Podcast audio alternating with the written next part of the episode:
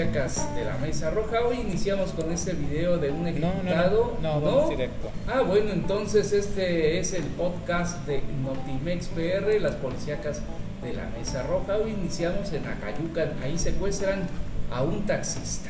Trascendió la, la privación de la libertad del conductor del taxi 962 de Acayucan en calles de esta ciudad. Información recabada por imagen del Golfo señala que cerca de las 18 horas autoridades fueron notificadas sobre la supuesta persecución de una unidad de alquiler con placas del estado de Veracruz sobre la prolongación Zaragoza, casi esquina con Transísmica en la colonia Revolución, cerca de la unidad deportiva El Greco. A la llegada de las autoridades se percataron que la unidad de alquiler estaba abandonada sin seguros y a un costado de la portezuela había una gorra.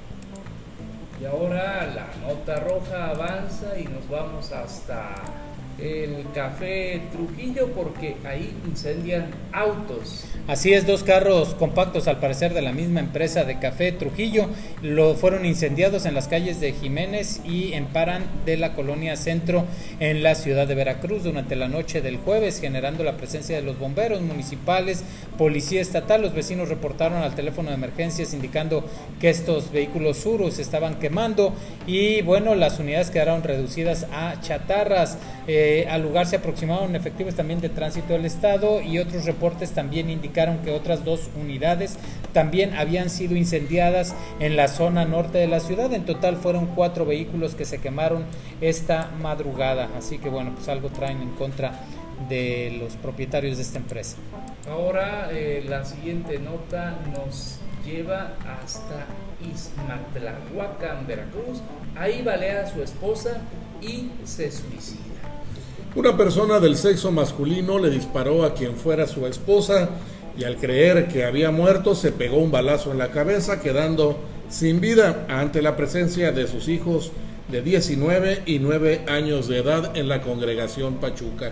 Los hechos sangrientos se suscitaron cuando un hombre de nombre Alfredo Rosado Aguilar, de 43 años de edad, llegó a la casa de quien fuera su esposa de nombre Yara Luz León López y le disparó ante la presencia de sus hijos de 19 y 9 años de edad, al parecer por celos. La mujer cayó herida en la parte axilar y pensando que la había matado, agarró la pistola y se pegó un tiro en la cabeza. Afortunadamente el monstruo ya no estará. Y por otro lado, avanzando con la información, ejecutan a policía de Martínez de la Torre.